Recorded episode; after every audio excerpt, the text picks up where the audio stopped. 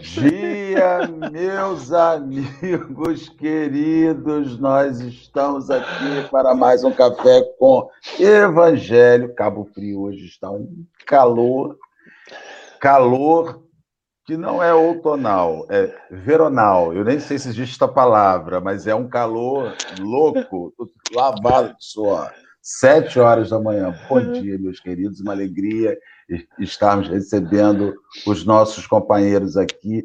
Regiane chegou 5h58. Eu sempre fico preocupado se esse povo tem insônia ou se acorda muito cedo. Eu não sei qual é a questão, né? Mas Regiane já está aí. Dilma, é, outra Regiane, Sônia, que já chegou também, Geisa. Esta é a nossa chefe, que marcou com Jack. Dora, Rosângela, o pessoal chega e, ó, Jack, fica, fica preocupado, não, que eu não vou botar esses nomes todos, senão a gente vai dar, dar 8 horas da manhã a gente, e a gente não consegue iniciar Geni Ovênia, e na Ovênia eu paro. Alessandra, minha querida amiga, um ótimo dia para você. Como é que você está? Tudo na ordem do Senhor? Olá, meus queridos, muito bom dia! Por aqui a gente vai seguindo de mãos dadas com Jesus, tendo fé, esperança, acreditando que o amanhã sempre é melhor. E o amanhã, para mim, é hoje, né? Muito obrigado pelo carinho de vocês, muito obrigado por tudo que esse café faz na nossa vida, na minha vida. E hoje vamos dar também um bom dia ao Jack Darça, o nosso convidado estreante no cafezinho. Que você seja muito bem-vindo, que você se sinta em casa, que esse café te acolha e te abraça como abraça a gente todos os dias aqui. Jack, fala para o pessoal que está no chat. Você está no celular, não está vendo os comentários, mas já está bastante gente aqui no nosso chat. Fala para o pessoal que está aqui ao vivo, o pessoal que, tá, que virá depois, quem é o Jack Darça, de onde que ele é, qual, o que, que ele faz no movimento, fala um pouquinho, eu vi que você botou um arroba aí depois do seu nome, explica para o pessoal um pouquinho, por favor.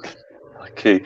Queridos, bom dia a todos, bom dia a todos. Antes de mais nada, devo dizer que eu adorei aquele negocinho antes do café com o evangelho, com aquela pessoa chegando com a xícara e tal, achei muito fofo, muito bonitinho aquilo ali. Bom, uh, meu nome é Jack Darça, eu moro em Brasília, e como eu costumo dizer para as pessoas, quando eu chego na primeira vez, eles querem às vezes me apresentar, eu digo que eu sou, eu sou, sou somente um, um trabalhador do Cristo e nada mais do que isso. Nada mais do que isso. Eu entendo que, como Pedro, como Paulo vão eles mesmos dizer, eu de mim mesmo muito pouco tenho para dar, mas nós nos esforçamos a cada dia para tentar, de alguma forma, levar a paz do Cristo a todas as pessoas que nos cercam. Como a Ali bem falou, arroba Jack é o meu canal no Instagram, e nós temos ali, na verdade, eu realizo, essa semana, por exemplo, foram nove lives, então nós realizamos lives diariamente, então temos estudos de Hamed, temos estudos de Joana de Ângeles, do livro Boa Nova, temos o culto do Evangelho no Lar, temos lives diversas, às vezes fazemos lives seguidas, por exemplo, geralmente toda quinta-feira são duas lives seguidas, segunda-feira são duas lives seguidas, e fora isso, diariamente, nós, todo dia de manhã, hoje foi às 6 horas da manhã, nós postamos um, um vídeo de um minuto no Instagram falando de Jesus, da doutrina espírita. Então, o, o Jack é só isso, mais nada não. Que bom, graças a Deus, bastante trabalho. Bem, meus amigos, a gente vai iniciar, vamos sair com a nossa oração inicial, pedindo a Jesus que nos, nos envolva. Alessandro, eu vou fazer a prece, rogando ao, ao divino amigo abraçar-nos mais esta manhã. Temos passado por dias de grande ventania, Senhor. São ventos que sopravam lá e que agora estão soprando muito cá, entre nós, entre os tarefeiros, entre aqueles que nos acompanham no chat.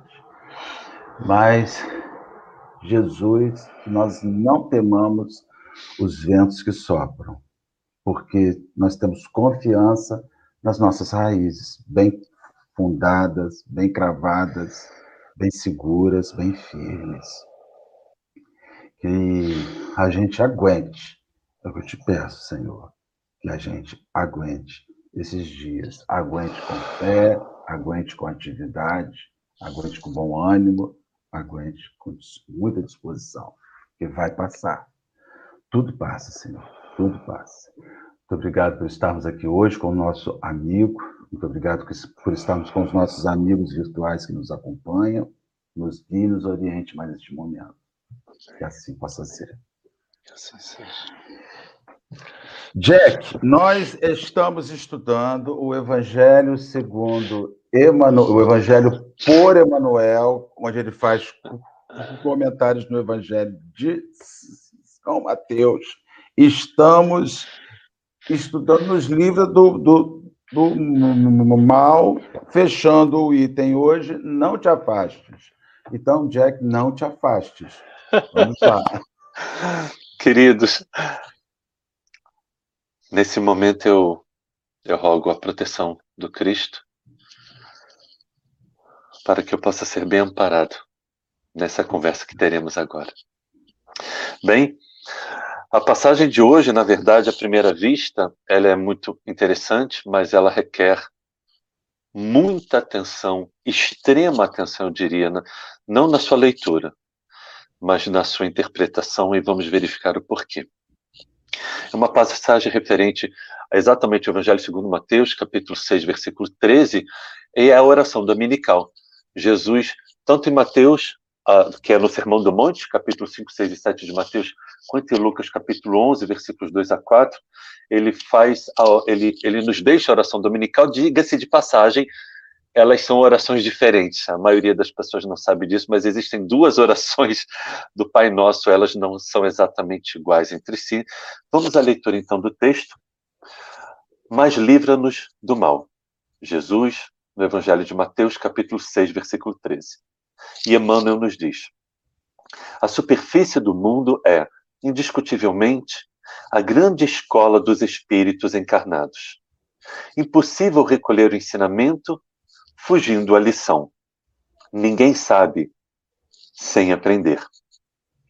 Grande número de discípulos do Evangelho, em descortinando alguns raios de luz espiritual, afirmam-se declarados inimigos da experiência terrestre. Furtam-se desde então aos mais nobres testemunhos. Defendem-se contra os homens como se estes lhes não fossem irmãos no caminho evolutivo. Enxergam espinhos onde a flor desabrocha, e feridas venenosas, onde há riso inocente. E, condenando a paisagem a que foram conduzidos pelo Senhor para serviço metódico no bem, retraem-se de olhos baixos, recuando do esforço de santificação.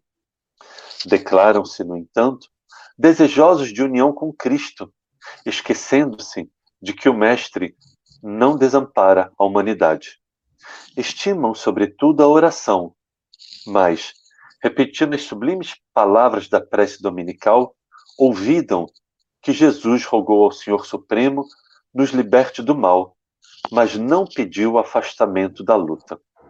Aliás, a sabedoria do cristianismo não consiste em insular o aprendiz na santidade artificialista, e sim em fazê-lo ao mar largo do concurso ativo de transformação do mal em bem, da treva em luz e da dor em bênção. O Mestre não fugiu aos discípulos. Estes é que fugiram dele no extremo testemunho. O divino servidor não se afastou dos homens. Estes é que o expulsaram pela crucificação dolorosa. A fidelidade até o fim não significa adoração perpétua em sentido literal traduz igualmente espírito de serviço até o último dia de força utilizável no mecanismo fisiológico. Se desejas, pois, servir com o Senhor Jesus, pede a Ele te liberte do mal, mas que não te afaste dos lugares de luta, a fim de que aprendas, em companhia dele, a cooperar na execução da vontade celeste, quando, como e onde for necessário. Queridos, essa é a nossa leitura de hoje. E Emmanuel, então, ele vai nos exortar a combater o bom combate, quando, conforme Paulo nos declara na sua última epístola, segunda epístola a Timóteo, capítulo 4, versículo 7. Terminei a minha tarefa, combati o bom combate, guardei a fé. Combater o bom combate é fundamental. E vamos ver uma essa quando eu li essa mensagem me lembrou muito de uma de uma passagem psicografia de Chico também pelo espírito Humberto de Campos. O título, eu, obviamente, eu não lerei, mas o título do capítulo, para quem quiser, é Sublime Renovação. Se você buscar no Google Sublime Renovação por Humberto de Campos, você vai encontrar. E conta a história de Tiago Menor, que junto com Pedro, com João e com Felipe, eles trabalhavam na Casa do Caminho, nos arredores de Jerusalém. No entanto, Tiago, que era um judeu ferrenho, quase um fariseu, extremamente radical e fundamentalista no judaísmo, ele resolve abandonar a casa do caminho. Ele diz então que ali só tem pecadores e que ele não quer ficar naquele trabalho, porque ali as pessoas só vão em busca de variadas coisas, menos de caridade, e que as pessoas que estão ali não são do bem. E ele simplesmente vai embora. Ele abandona a casa do caminho, deixa lá então Pedro, Felipe, João, e ele vai embora. E ele resolve se insular, se isolar nas cercanias de Nazaré. E ali Tiago Menor, mais tarde intitulado Tiago Justo, mais tarde líder da Casa do Caminho, ele vai se isolar do mundo e vai passar ali nada mais, nada menos do que sete meses em preces, em jejum, buscando para si o espírito de santidade. Até que um dia ele se encontrava de joelhos em oração e ele vê uma luz vindo do mais alto. E conforme essa luz vai se aproximando, ele vê que essa luz toma uma forma humana. E ele vê então na sua frente Jesus de Nazaré. No entanto, Jesus surge para ele, mas Jesus não fala com Tiago. Ele dá as costas e vai andando. Tiago então se levanta rapidamente, pois ele estava de joelhos, era o costume dos, joelhos, dos judeus muito ortodoxos fazerem suas preces, seus estudos da lei mosaica. Lembrando que Jesus era um judeu, seguido por 12 apóstolos judeus pregando aos judeus da Palestina do século I.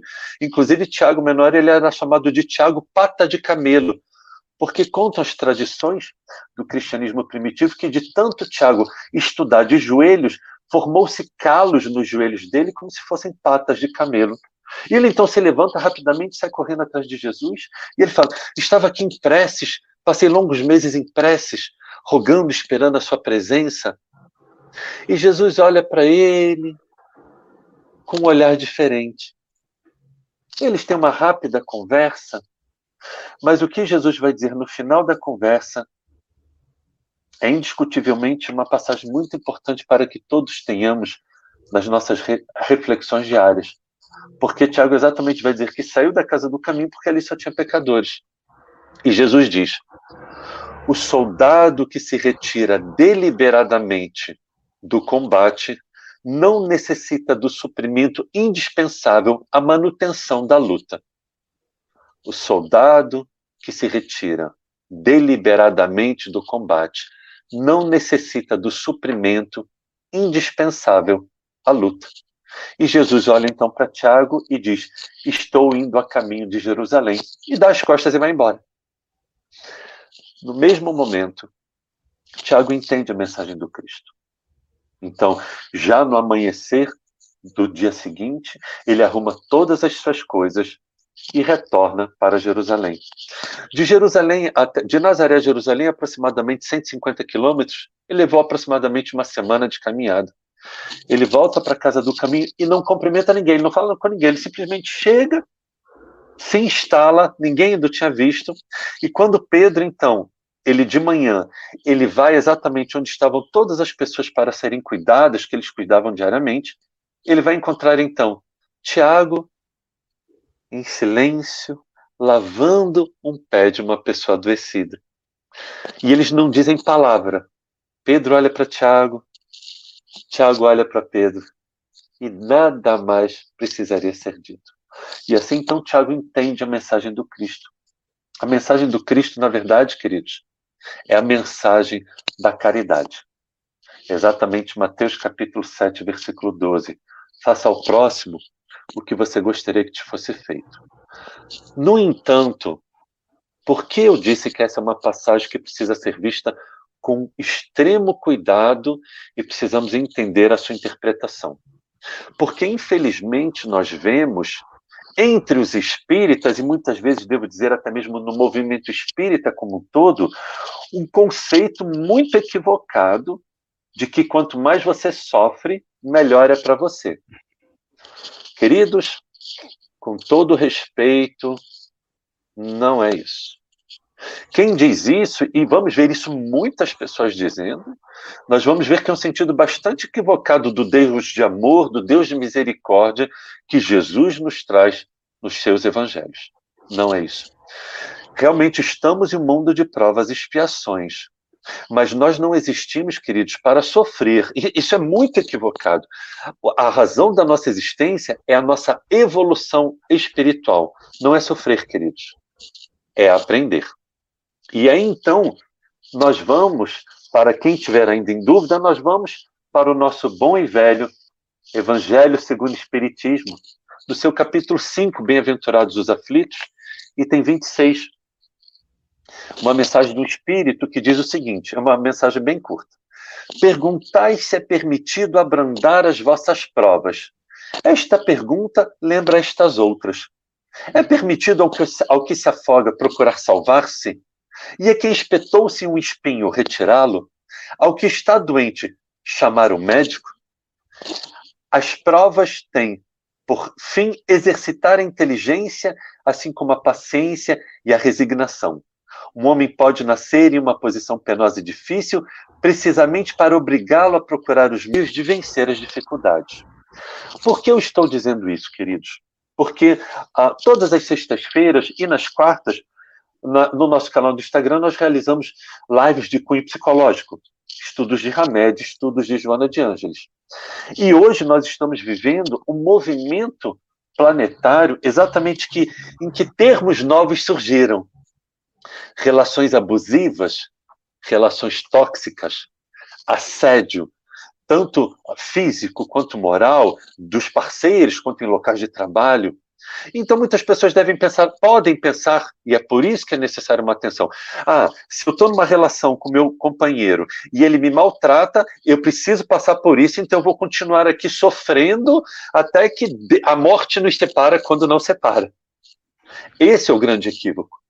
Eu já soube de casos de pessoas chegarem a centros espíritas, sendo espíritas, inclusive, que eu trabalhava, e mulheres que viviam relações abusivas, que na época ainda não tinha esse nome, e elas apanhavam dos maridos, e o atendente fraterno chegar para essa mulher e falar assim: minha irmã, essa é a sua prova, você precisa continuar com seu marido.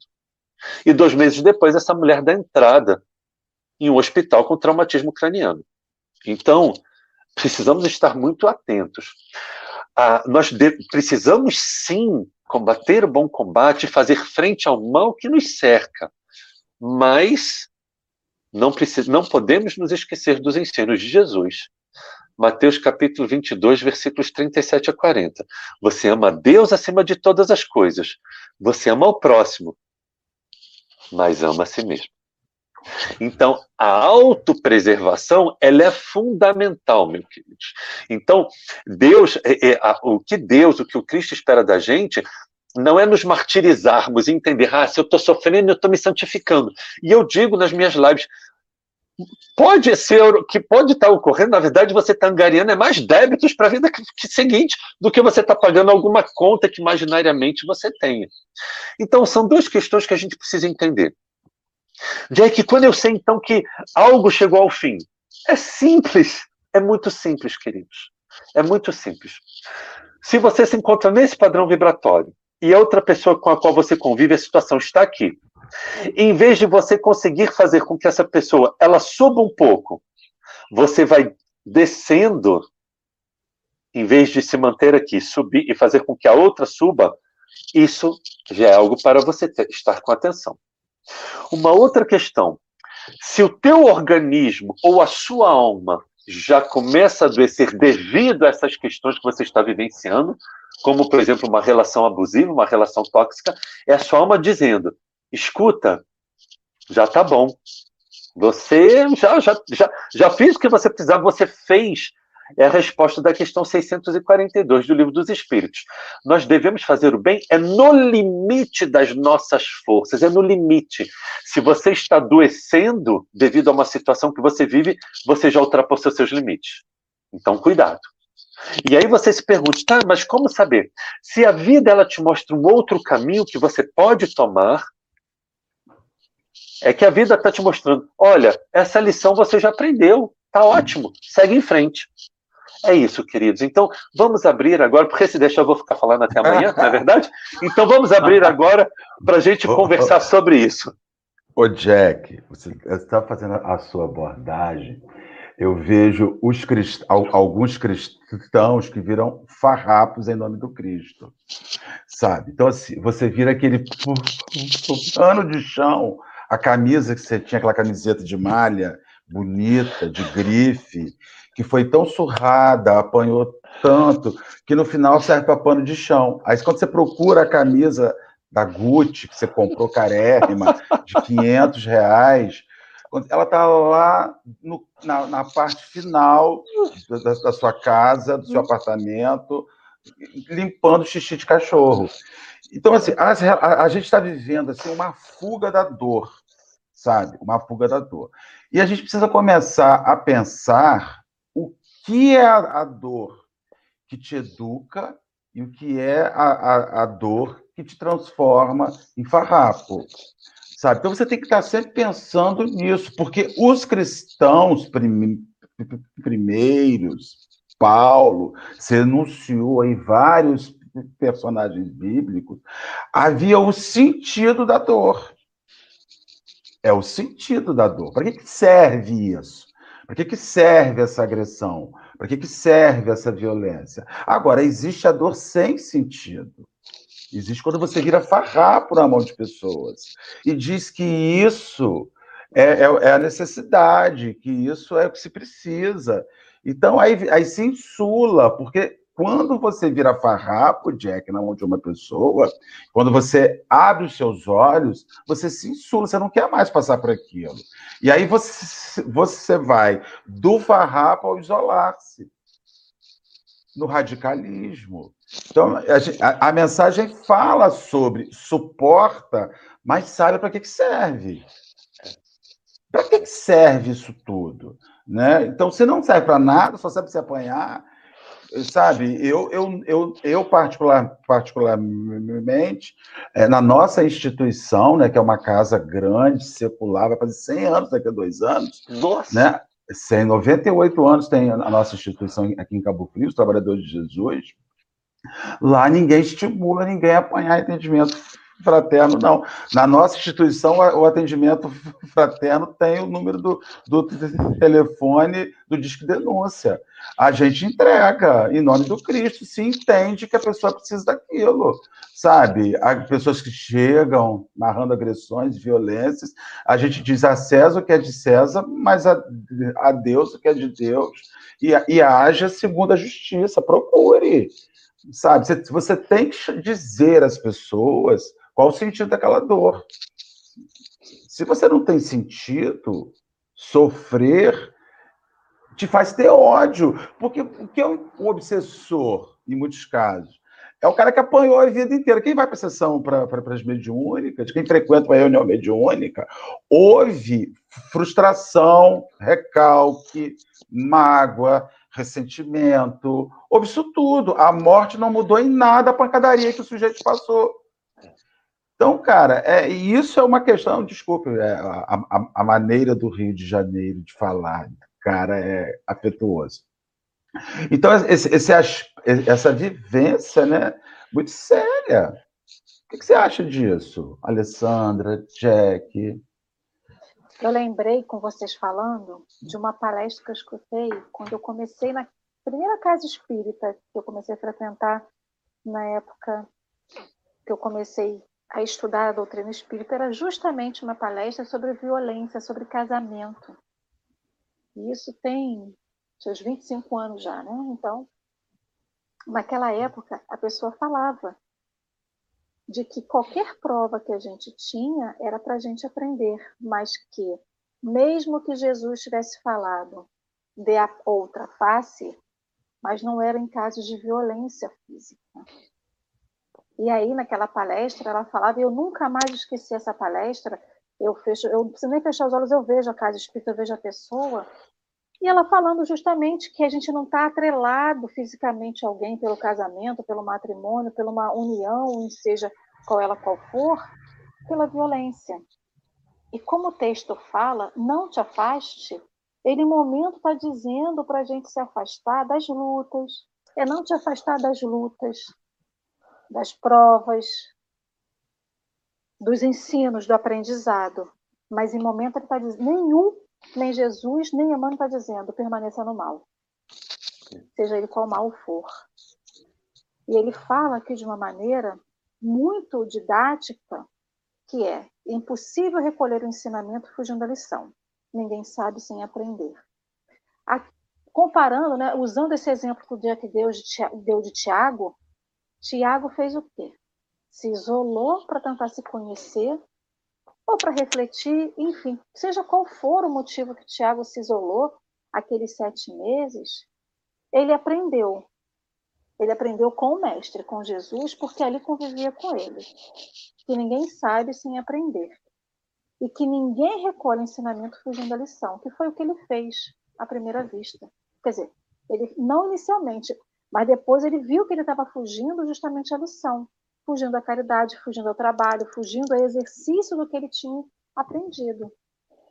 E aí eu lembro uma passagem lá do, do capítulo do, desculpa, do livro do, do dos Espíritos, que fala né, da lei de sociedade, que a gente não aprende sozinho. A gente não aprende se isolando. Eu não vou virar uma ermitã, vou morar no Sana, na beira do rio, numa cabana ou numa gruta, e me isolar de todo mundo e achar que isso eu vou foi aprender. um direcionamento agressivo. isso é meu pro... Porque isso é, meu, é o meu projeto de vida. Mas tudo bem. Tudo bem que no Sana não tem gruta, né, gente? Mas ah, brincadeiras à parte, mas realmente a gente olha, se isolar como você, no a que lugar. nível nós chegamos nesse café que. Isso aí fica a dica para a gente passear no Sana depois, quando acabar a pandemia. Então, o que, que acontece? Na pergunta 769, ele justamente fala da vida de silêncio, do, do, da vida em isolamento e do voto de silêncio, de, de silêncio, em que se pergunta qual era o princípio geral da vida das pessoas que gostavam do isolamento profundo e absoluto. E o que a espiritualidade responde? É uma satisfação egoística. Não que a gente não tenha que se isolar dentro de nós mesmos para a gente poder se conhecer. Porque como que eu vou me afastar do mal se eu não sei o que é o mal para mim? Eu tenho que me conhecer para saber quais são os meus limites e o que é permitido e o que não é. Então, se eu não preciso permanecer no mal, o que é o mal? Como que eu posso perceber o nível de abuso psicológico com as pessoas que eu convivo sem eu entender qual é o meu limite? Se eu só vivi num abuso psicológico, eu não consigo compreender que aquilo é um abuso psicológico. Então, é um nível de aprendizado, de recolhimento interior, e não de um isolamento de todos que estão ao nosso redor. Por quê? A gente já comentou isso aqui no café algumas vezes. Quem está ao nosso lado e percebe, eles nos ajudam, eles vão nos orientando. Quando possível for, nos retiram fisicamente daquele ambiente. Mas nem sempre a gente aceita. Então a gente precisa das pessoas ao nosso lado até que a gente possa ser despertado, orientado, esclarecido e até lembrado de que o mal não existe. Porque se ele vive numa, numa situação de mal, é porque ali não existe a bondade de Deus. Deus não habita naquele lugar. Deus não habita naquela pessoa. Deus não habita naquela relação. Porque onde Deus habita, em maior ou menor grau, não existe essa maldade nesse nível supremo. Então, é, é uma reflexão que a gente tem que ter. E uma outra questão que a Mano falou aqui, que é o ter os olhos de ver. Porque esse autoconhecimento, esse jeito da gente se conhecer, a gente vai ter que ter olhos de ver, porque eu também não posso caçar pelo em ovo, como diz o ditado. Como que eu posso olhar para uma flor e só ver os espinhos e não ver a beleza dela? Ou seja, é o olhar que eu tenho para um determinado assunto. Da mesma forma que eu tenho que me afastar do mal e não me afastar das lutas, eu não tenho que entender que as minhas lutas são maldades. É uma nuance muito, é uma coisa muito de nuances, de, de detalhes.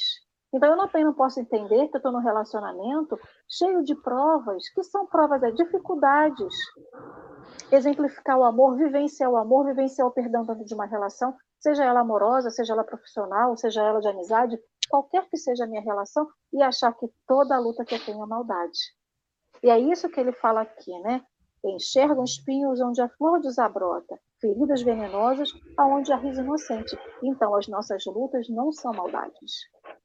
A gente não pode interpretar título de santidade que a gente acha que estamos fazendo caridade, fazendo um monte de coisa, em que eu não tenho que ter luta nem prova. Sim, eu tenho que ter as minhas lutas e as minhas provas, porque eu preciso aprender, eu preciso ser lapidada, eu preciso não me afastar, eu tenho que rogar ao Pai, não me deixe cair em tentação, mas não me livre do mal.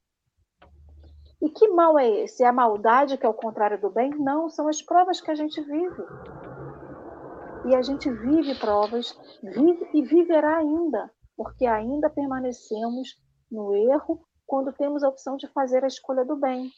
Isso ainda é intrínseco do ser humano nessa, nessa encarnação. E uma outra questão muito importante, que eu acho que Emmanuel fala aqui nesse texto, que quando ele fala, não nos deixe cair em tentação, não nos entreguemos à tentação, mas que tentação é essa? É a tentação da minha sombra que habita em mim que encontra, que na verdade que deixa brechas para que a espiritualidade, para aqueles espíritos ainda errantes, aqueles espíritos que ainda não encontraram o caminho do bem, vêm e me influenciam. Ou seja, eu não tiro a minha parcela de culpa nisso tudo. Eu não tiro a minha parcela de culpa nas minhas lutas, nas minhas provas e nem quando eu decido viver no mal, porque eu permaneço ali às vezes por ignorância, mas às vezes por escolha. Como você bem lembrou, Jack. Alguém vai na casa espírita e alguém fala assim: permaneça nesse casamento violento. Mas cadê o meu livre-arbítrio, a minha opção de poder escolher o meu raciocínio em cima daquilo ali? E eu, às vezes, deixei a brecha aberta para essa maldade. Já falei demais. Volta, Jack. Bom, o que eu vejo é a Ale ela falou uma coisa muito importante, aliás, várias coisas importantes, mas vamos pautar em duas. Primeiramente, queridos, nós precisamos entender que, ah, como Hamed nos diz, no prólogo do seu livro Renovando Atitudes, ele diz o seguinte: somos agora o que de melhor poderíamos ser de acordo com a nossa gradação evolutiva. Somos agora o que de melhor poderíamos ser de acordo com a nossa gradação evolutiva. Então, nós vemos que, às vezes, pessoas ainda que estão ainda arraigadas ao seu lado sombra e não ao seu lado luz, nós precisamos entender que é um momento evolutivo espiritual dessa pessoa. E é um equívoco, é um equívoco, é uma incoerência eu exigir de uma criança espiritual uma postura de um adulto espiritual. Não tem como. Ainda, não sei se foi na live de ontem ou diante de ontem, eu estava dizendo isso.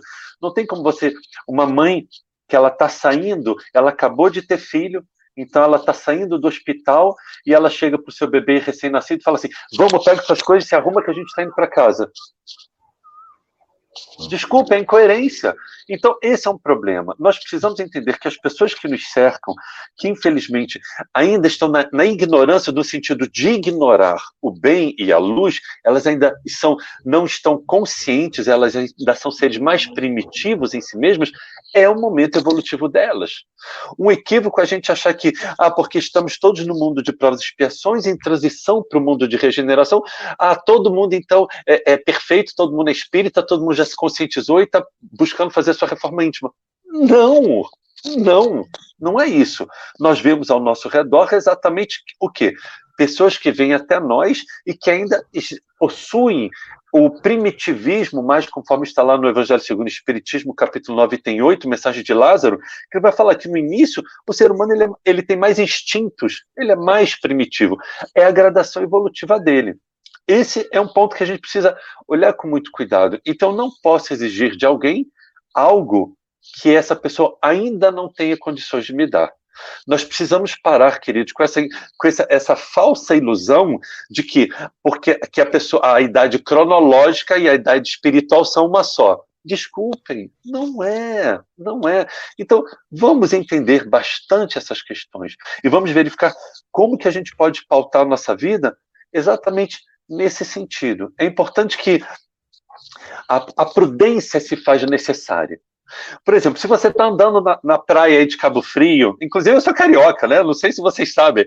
Se vocês estão andando aí na praia de Cabo Frio, ou então você está, não sei, andando no parque, qualquer lugar, e aí você tem uma pessoa andando com um cachorro, aí você tá, quer, quer se aproximar para fazer um carinho no cachorro, e nessa hora o cachorro avança com você, mostrando os dentes, e você vê claramente que se aquela pessoa soltar a coleira, o cachorro vai avançar em você e vai se morder.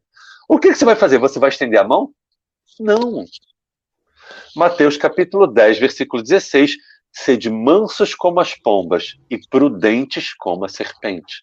Então, nós precisamos ter esse olhar muito atento do mundo que nos cerca. Então, sempre a gente deve fazer tudo que está ao nosso alcance, mas ao alcance alcance. E é claro que Emmanuel vai nos dizer que não se pode auxiliar o náufrago sem tomar chicotada das ondas. Ok, mas o que você não pode é afundar com a pessoa tentando salvá-la. Então, isso, às vezes as pessoas leem na literatura espírita relatos de espíritos superiores, espíritos missionários, e querem se colocar nesse patamar quando não estão. Então, vai tentar ajudar a pessoa e afunda junto. Cuidado, queridos. Cuidado, precisamos estar conscientes exatamente de tudo isso que está sendo, tá sendo dito aqui. A nossa vida, nós existimos para aprender. E é claro que nesse aprendizado, assim como a criança que está aprendendo a andar, que cai, se machuca, se levanta, assim como a gente vai andar de bicicleta, às vezes cai, esse aprendizado, às vezes, tem sim alguma dor, mas não é para ser dor o tempo todo. É para eu aprender, ok, aprendi. Vamos seguir em frente. Sempre, queridos, o amor, ele sempre é a lei maior. Sempre foi e sempre será. Então, eu faço tudo o que eu posso. Quando eu vejo que eu já não consigo mais, ok. Sigamos em frente com a paz da consciência tranquila de termos feito o nosso melhor. Eu, eu fico eu fico pensando, eu ouço, aí vou ouvindo e vou construindo aqui, né, meu, o meu raciocínio, né? É, quando se fala em amor, uma coisa muito interessante, né? Não se admite a, a traição em amor. Porque quando você aguarda que o outro te ame, você não aguarda que o outro te ame como você ama ele. Você aguarda que o outro te ame como Jesus te ama, como Deus te ama. Então é um amor infalível, é um amor incorruptível, é um amor vai a tudo. Então, você espera, e, e, eu acho que a gente sofre muito porque espera das outras pessoas um amor que não falha, e falha.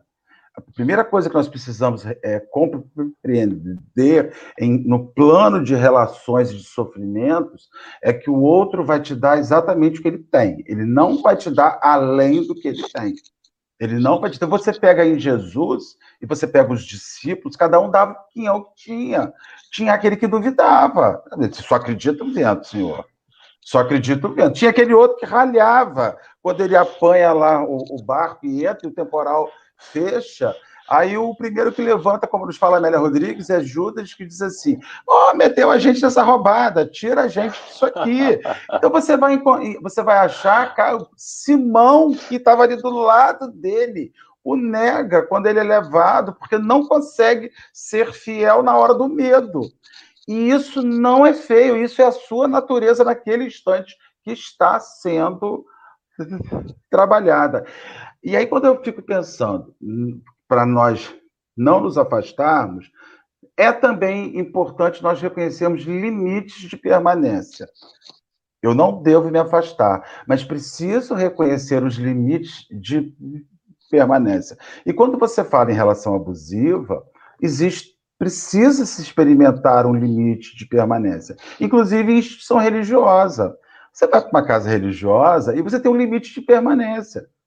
Em determinada hora que você identifica que aquela instituição ela não atende a fraternidade que você busca, ela não atende o afeto que você precisa, que você quer encontrar e quer compartilhar. Então, em qualquer vivência existencial, né, qualquer experiência você tem que ter um limite de, de permanência. O que Cristo nos diz, bata a porta.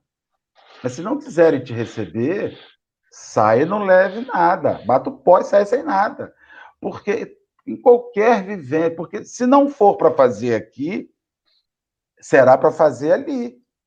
E se não for para fazer ali, será para fazer acolá. Se não for para fazer no Rio de Janeiro, não era para o Jack ter feito no Rio de Janeiro, Jack foi fazer em Brasília. Então a gente vai se movendo. E isso é o caminho da vida. Não te afastes do bem, mas te afastes daquilo que não te faz bem. Sabe? Não te afastes do bem que precisa, não te afastes do seu ente querido que está doente, que precisa de você. Agora, reconheça os seus limites da permanência, para que você não adoeça com. Né? A gente vê pessoas que adoecem com, que enfermam com, que vão para o buraco junto.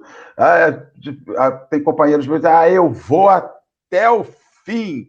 Eu falo, não, eu, um pouquinho antes do fim, eu desço. Porque senão.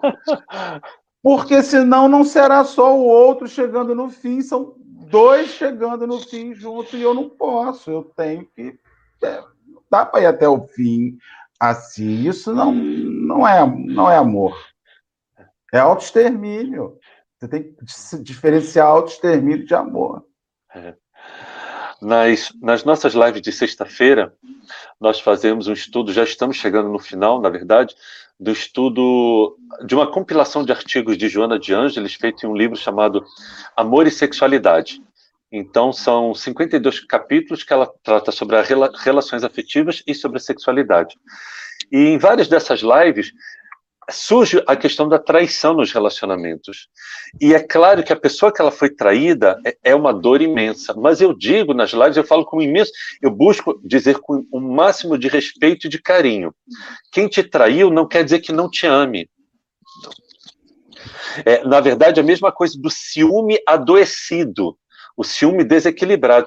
Não, as pessoas precisam entender que os seres humanos são frágeis e eles trazem as suas fragilidades. A começar, como eu costumo dizer, a, infelizmente, a base de muitas das nossas fragilidades humanas é exatamente a baixa autoestima, seja devido a, uma, a outras existências, seja da educação equivocada que muitas vezes, em certo sentido, em, determinada, em determinado caminho, recebemos dos nossos pais e crescemos inseguros, sem autoestima, e aí vamos buscar, mesmo em uma relação que amemos, vamos buscar fora mais autoestima, porque esse buraco existencial nós não conseguimos suprir.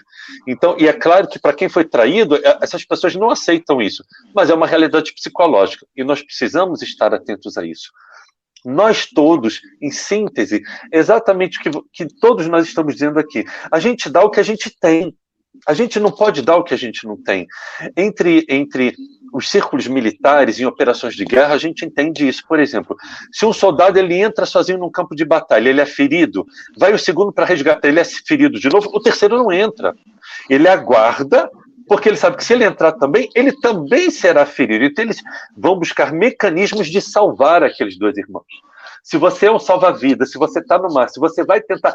É, é porque aqui não dá para ver, mas eu, te, eu tenho uma constituição física grande. Então vamos supor que eu esteja me afogando no mar e vem uma mocinha que é uma salva-vida e ela pesa 55 quilos e eu não sei nadar. Quando essa moça chegar em mim, ainda mais eu que, que a gente tem uma, um certo conhecimento de artes marciais, eu vou me agarrar no pescoço daquela menina e ela vai afundar junto comigo e ela vai entender assim: eita, vou morrer com essa criatura, não vai dar.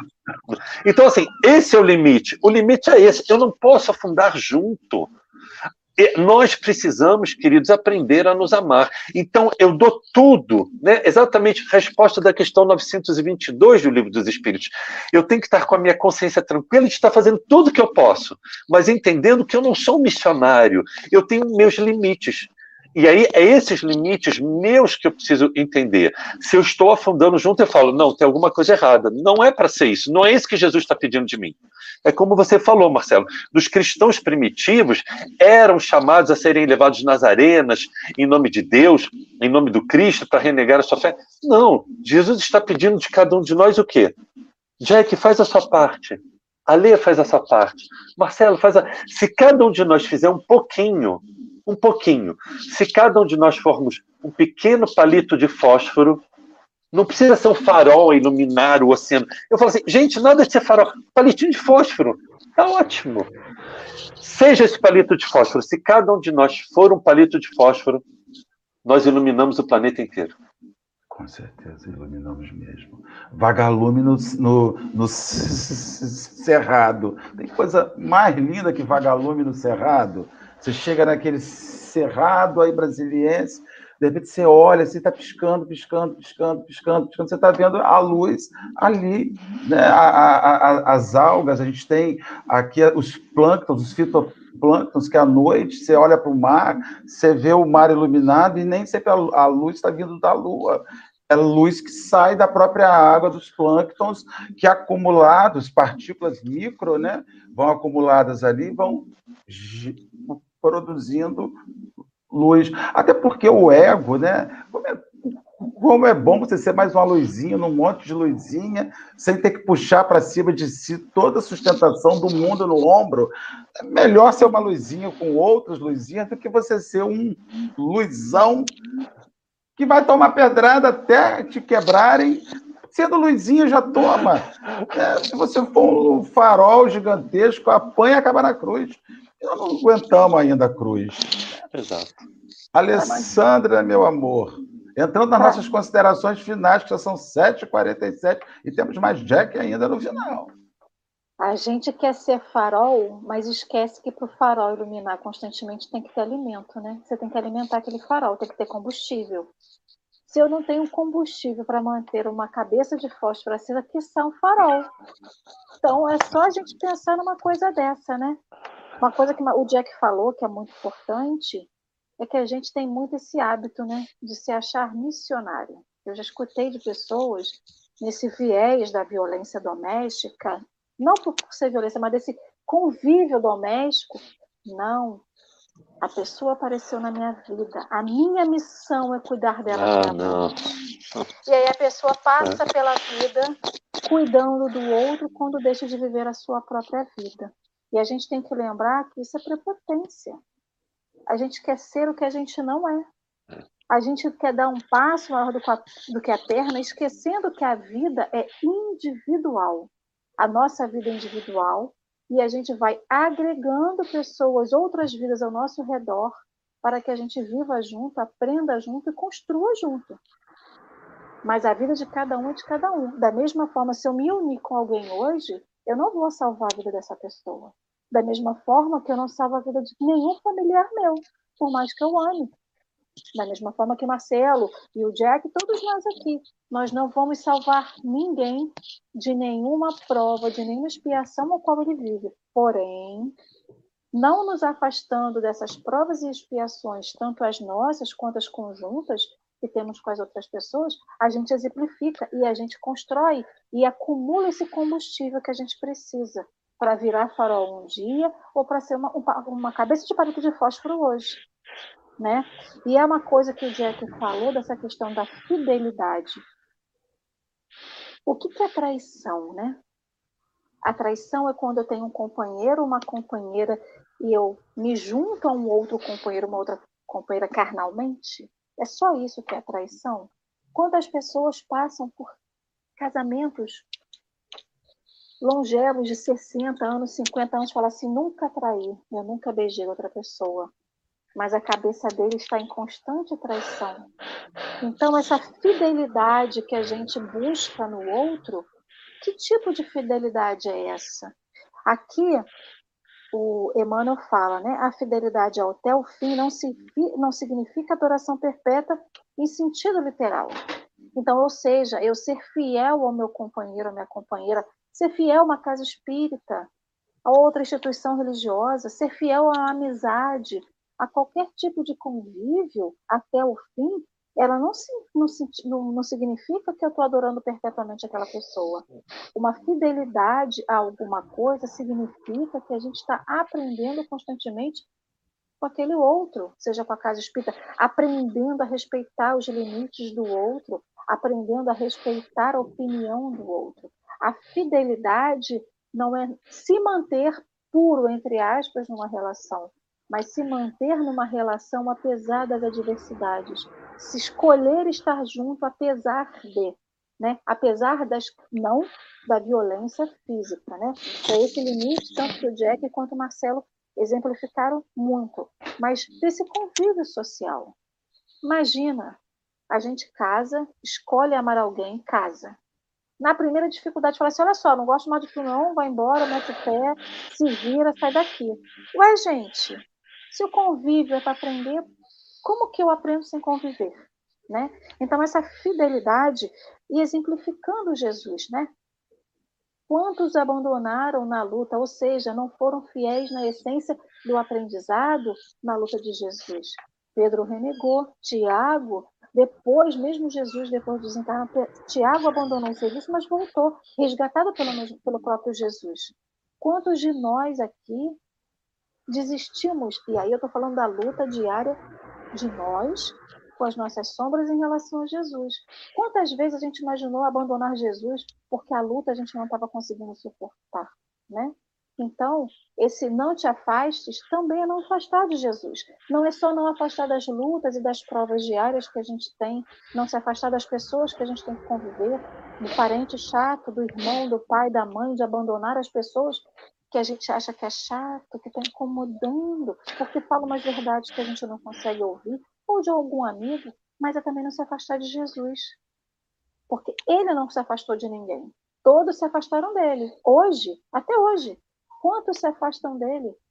Porque não creem, porque sucumbem, porque desistem. Ele é o farol. A gente segue em direção a ele. Hoje somos fósforo, amanhã seremos isqueiro. Depois a gente será vela e a gente vai aumentando. Gostei. Jack, querido, suas considerações finais, vamos entrando aí na nossa reta. E só para dizer para você que nesse momento nós estamos com 124 companheiros ligados na gente, no chat, no, pelo YouTube, pelo Facebook, 125. Está subindo. Bacana. Bacana, gente. Muito obrigado a todos pela presença aí. Jack, querido, está com você aí. Pode fazer suas considerações. Queridos, eu tenho dito muito isso de alguns tempos para cá. O mundo precisa mais de Jesus, queridos. O mundo precisa mais do nosso concurso junto a Ele.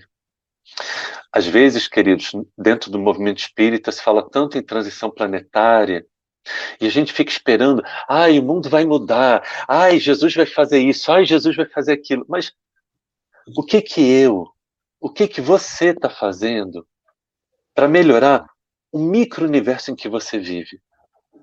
O quanto que você vem buscando aprender com a sombra, não a sua, mas do teu próximo mais próximo. O quanto que você vem buscando, na sua medida, no seu limite, nas suas forças, ser mais compreensivo, mais tolerante, mais indulgente. Olha só, domingo, 7h54 da manhã, mais de 100 pessoas reunidas. Nós estamos buscando, mas precisamos entender que um dia eu e você também fomos seres mais difíceis. Nós também tivemos um dia um lado sombra que era maior do que o nosso lado luz. E mãos amorosas se estenderam para nós, queridos. Sejamos nós agora a fazermos a nossa parte. Não adianta a gente caminhar lá na frente e deixar todo mundo para trás. Estende a mão. Estende a mão, meu irmão, meu irmã, minha irmã. É Jesus que pede. Estende a mão. Estende a mão, oferece a tua ajuda àqueles que queiram, mas também entenda que a caminhada é pessoal e intransferível. E a gente só pode ajudar quem quer ser ajudado. Caso você estenda a mão e a pessoa não aceite, faça preces. Faça preces pela pessoa, porque não existe prece, queridos que fique sem resposta da espiritualidade maior. Gratidão, gratidão. Gratidão imensa a todos. Gratidão por essa oportunidade, por esse presente que vocês me deram, queridos. Gratidão de verdade. Muito obrigado por terem me permitido estar aqui com vocês hoje. De verdade. E sigam o Jack no Instagram para acompanhá-lo lá, arroba, tá escrito ali no nomezinho dele, Jack Nato. Ô, Jack, vamos para a nossa oração final, querido? Para você aparece. Tá bom, tá bom.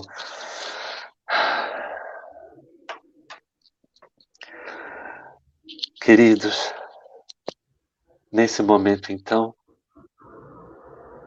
de uma manhã de domingo que se inicia, sejamos gratos. Nos lembremos da fala de Paulo de Tarso, na sua primeira epístola aos Tessalonicenses, capítulo 5, versículo 18. Em tudo dai graças.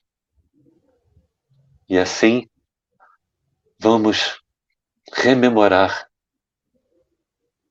nossa inesquecível Amélia Rodrigues, no seu poema, imortalizado por nosso irmão Divaldo Franco.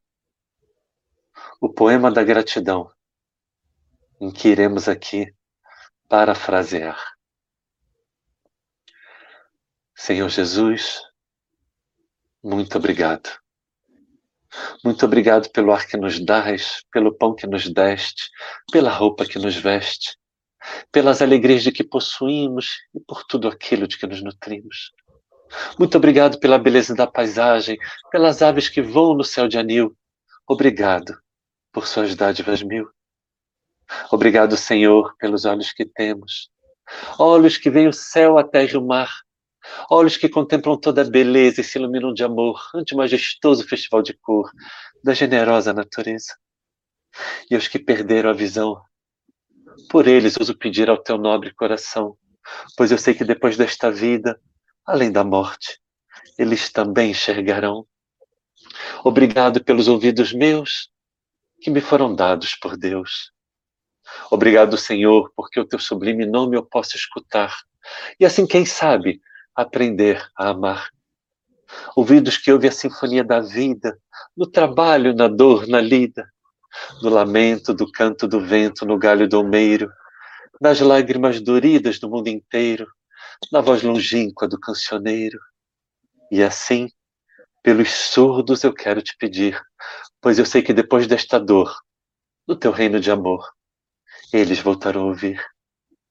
Obrigado, Senhor, pela minha voz, e pela voz que ama, que canta, que declama, que proclama, pela voz que ensina, pela voz que ilumina. Obrigado, Senhor, pela minha voz que me leva a palestrar e assim, quem sabe, a mim, a mim e ao próximo, conseguir esclarecer, consolar, fortalecer e transformar. Pela voz dos que falam de amor. Muito obrigado, Senhor. Recordo-me sofrendo daqueles que perderam o dom de falar e sequer seu nome podem pronunciar. Eles vivem atormentados na fazia, não contam de noite, não contam de dia. Eu suplico por eles, porque sei que mais tarde, depois desta prova, na vida nova, eles voltarão a falar. Obrigado, Senhor, pelas minhas mãos que são alavancas de amor no teu processo de redenção. Obrigado pela mão que acolhe, pela mão que socorre.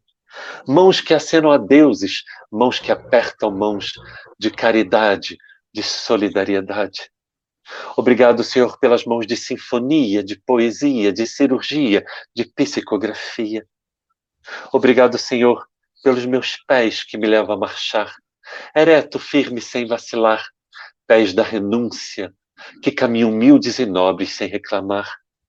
E os feridos, os amputados, os deformados.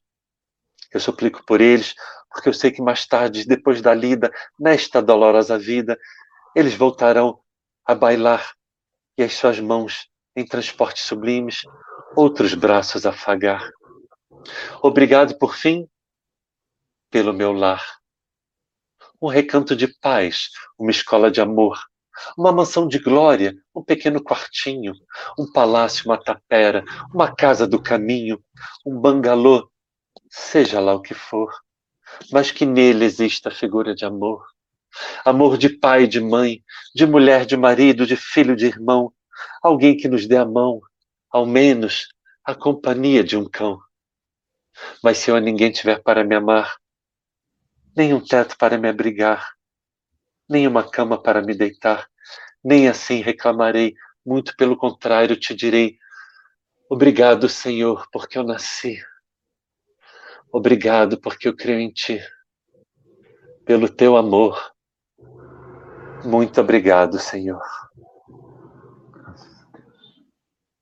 Gratidão. Graças a Deus. Que Jesus nos abençoe. Queridos, manhã linda. Muito obrigado, Jack. Gratidão, Jack. Gratidão, Marcelo. Gratidão a todo mundo que está aqui com a gente. Foi lindo. E, ó, e amanhã tem mais, hein? Sete horas da manhã. Fiquem com Deus, meus amigos. Muito obrigado, Jack. Foi lindo. Obrigado. Tchau, querido. Tchau. Tchau. Tchau.